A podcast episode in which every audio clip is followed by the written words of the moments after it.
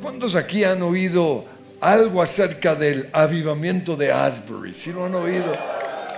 Muy bien. Pues para los que no saben nada, porque están al igual que nosotros desconectados de las redes sociales, se inició el 8 de febrero de este año, hace exactamente tres semanas, en un auditorio en el chapel de la Universidad de Asbury. Lo increíble es que es una universidad metodista, nada pentecostal, sin embargo no se oponen y yo creo que por eso ah, Dios los visitó. Después del devocional de, de un día cualquiera, unos estudiantes se quedaron ahí orando una hora, dos, tres, cinco horas, pasaron toda la noche ahí y comenzaron a llegar los otros estudiantes. Y así poco a poco, ah, pues se quedaron cantando himnos, orando al Señor, tres semanas continuas, de día y de noche. Y esto ah, atrajo multitudes. Quiero que, veamos algo de lo que está pasando ahí para los que no lo vieron. Aquí nos van a dar un, una idea de lo que era.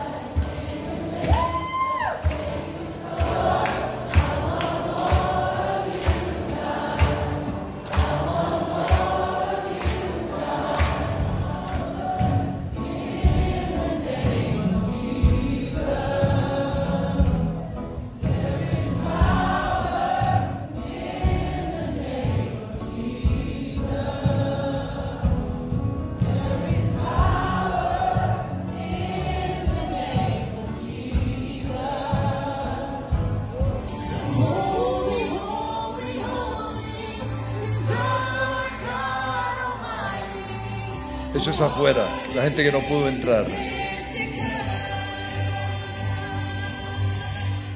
Ahora, una de las características de lo que algunos han llamado avivamiento, no sé si se le puede dar ese, nombre, es que ha sido dirigida por los estudiantes.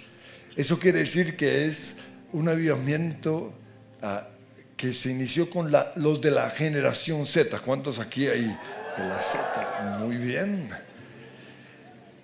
Y esto ah, trae un recuerdo de algo que pasó en el año 69 y 70. Y es un despertar que se conoce como el Jesus Movement, que se inició en una iglesia tradicional, porque la esposa del pastor, el pastor un poquito así calvo como yo, medio anticuado, ah, ella dijo, a mí me gustaría predicarle o tener hippies. ¿No? Y, él dijo, cuando, cuando, vio una escena de estos hippies, dijo, lo que ellos necesitan, además del Señor, es que se bañen, están cochinos. Pero la inquietud de la esposa de este pastor lo llevó a, buscar un hippie.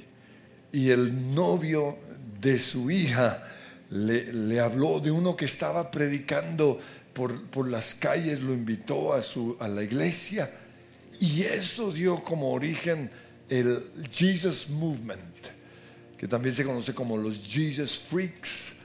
Y esto revolucionó el mundo. De repente la iglesia 40 se convirtió en una iglesia de miles y, y de ahí salió el Jesus Music, toda la música cristiana contemporánea, CCM.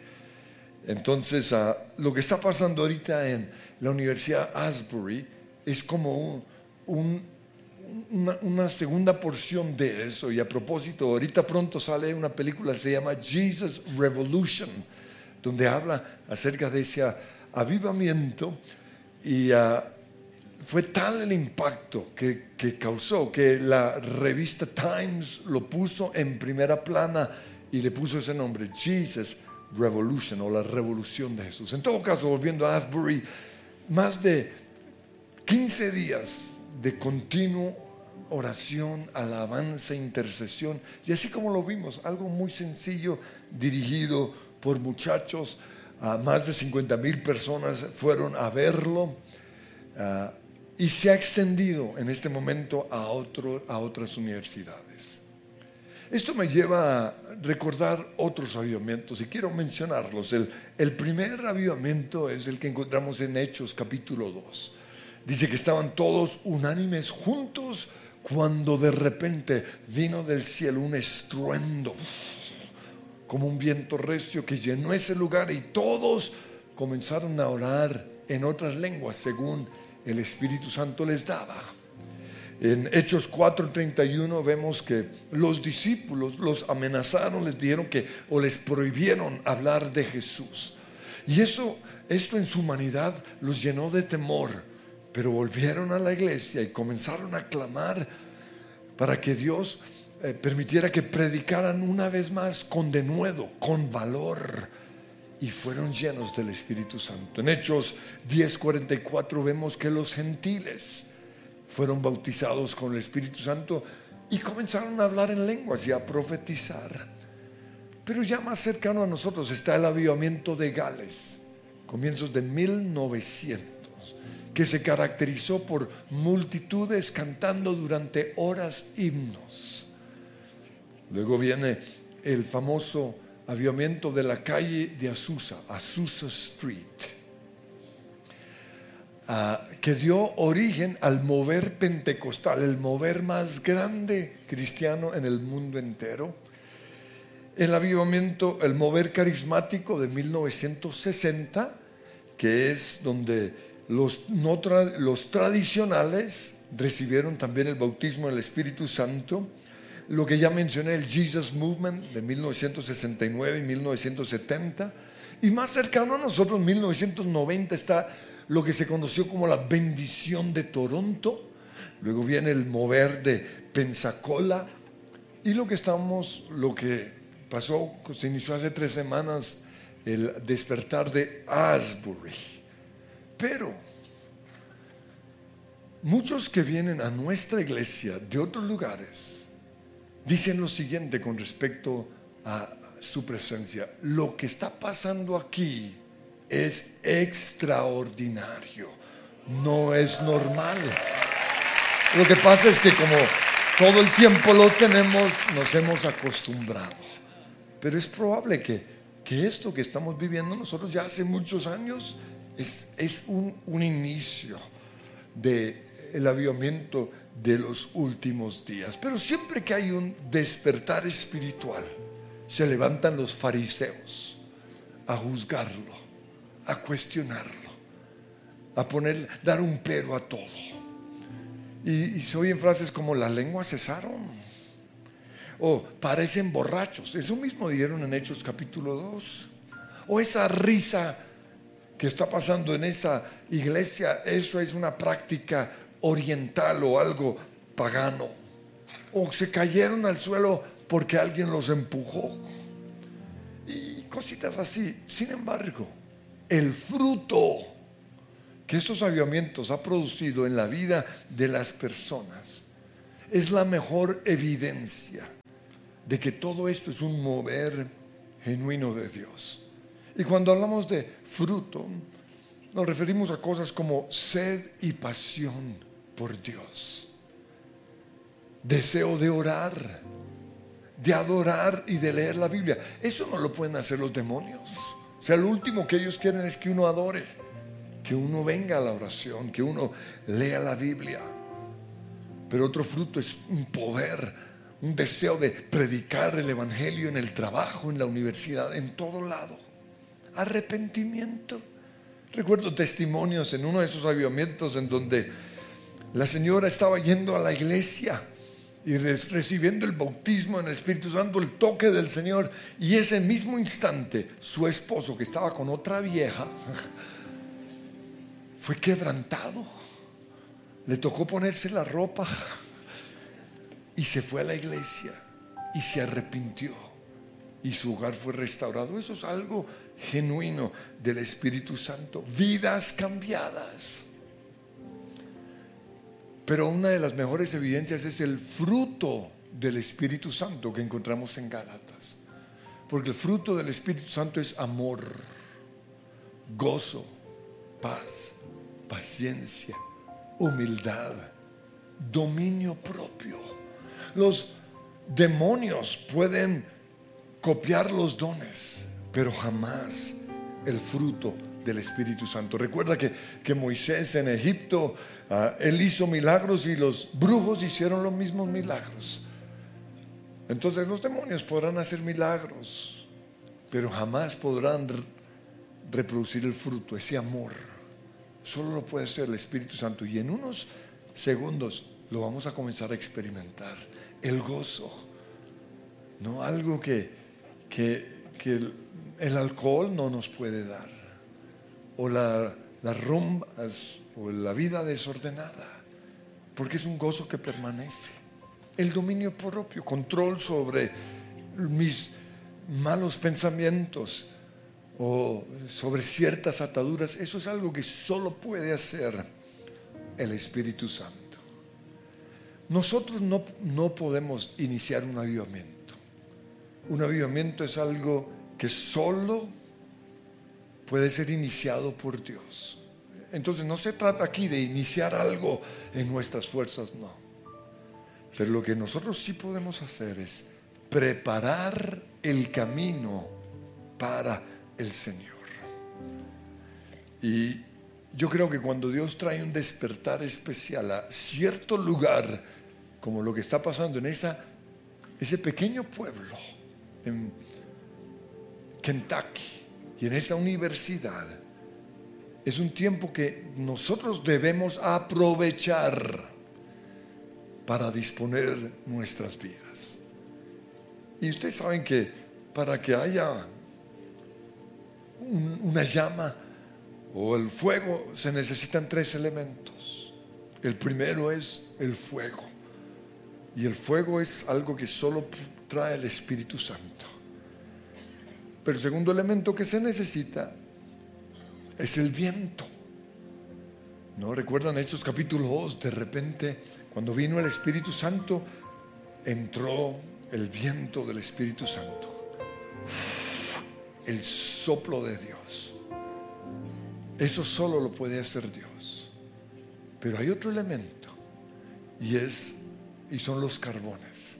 Y eso es lo que nosotros vamos a hacer en este momento, poner nuestras vidas como carbones encendidos, para que el Espíritu Santo venga, ponga el fuego y Dios empiece a soplar. Entonces, para esto, nosotros como carbones necesitamos, en primer lugar, corazones dispuestos y sedientos. Jesús dijo, en Juan capítulo 7, si alguno tiene sed, venga a mí y beba. El que cree en mí, como dice la escritura, de su interior correrán ríos de agua viva. Entonces vamos a mostrar que tenemos sed con nuestro, nuestra disposición, ¿no? Tal vez levantando nuestras manos, mostrando pasión en, nuestro rostro, creyendo, pero también recibiendo. Lo segundo, se necesita carbones limpios. ¿no? Mi especialidad son los asados. Y cuando el carbón está sucio, feo o aún húmedo, no se va a prender. Pero un carbón limpio no prende de una forma impresionante.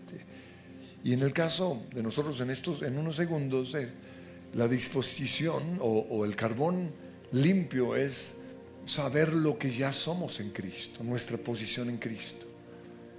Porque en Cristo la Biblia dice somos nuevas criaturas, somos salvos, hemos sido declarados justos, somos santos. Entonces vamos a creer eso. Ninguno aquí lo merece en su propia naturaleza, pero en Cristo somos todo lo que ya les dije. Pero además de eso, hay, en, medio de nuestro tiempo, algunos van a tener que confesar sus pecados y tomar la decisión de dejar de pecar. Y lo otro es perdonar. Entonces, lo primero, corazones dispuestos. Lo segundo, un carbón limpio. Lo tercero es juntarnos con otros carbones encendidos. Por eso venimos a la iglesia. Porque la persona que está al lado de su merced está más encendido. Pero lo bueno es eso, el fuego de esa persona me va a incendiar a mí y luego yo voy a estar incendiado y lo voy a incendiar a él.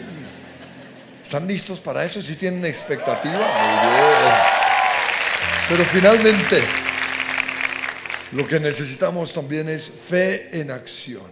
Y fe en acción es simplemente adorar, aplaudir cuando hay que aplaudir, orar en lenguas, profetizar, darle lugar a los sueños y las visiones. Entonces, quiero que nos pongamos en pie. Y Señor, te damos gracias porque estás en este lugar. Tu gloria llena este lugar. Ven, Santo Espíritu. Fluye, fluye hoy mí. Llena con tu gracia.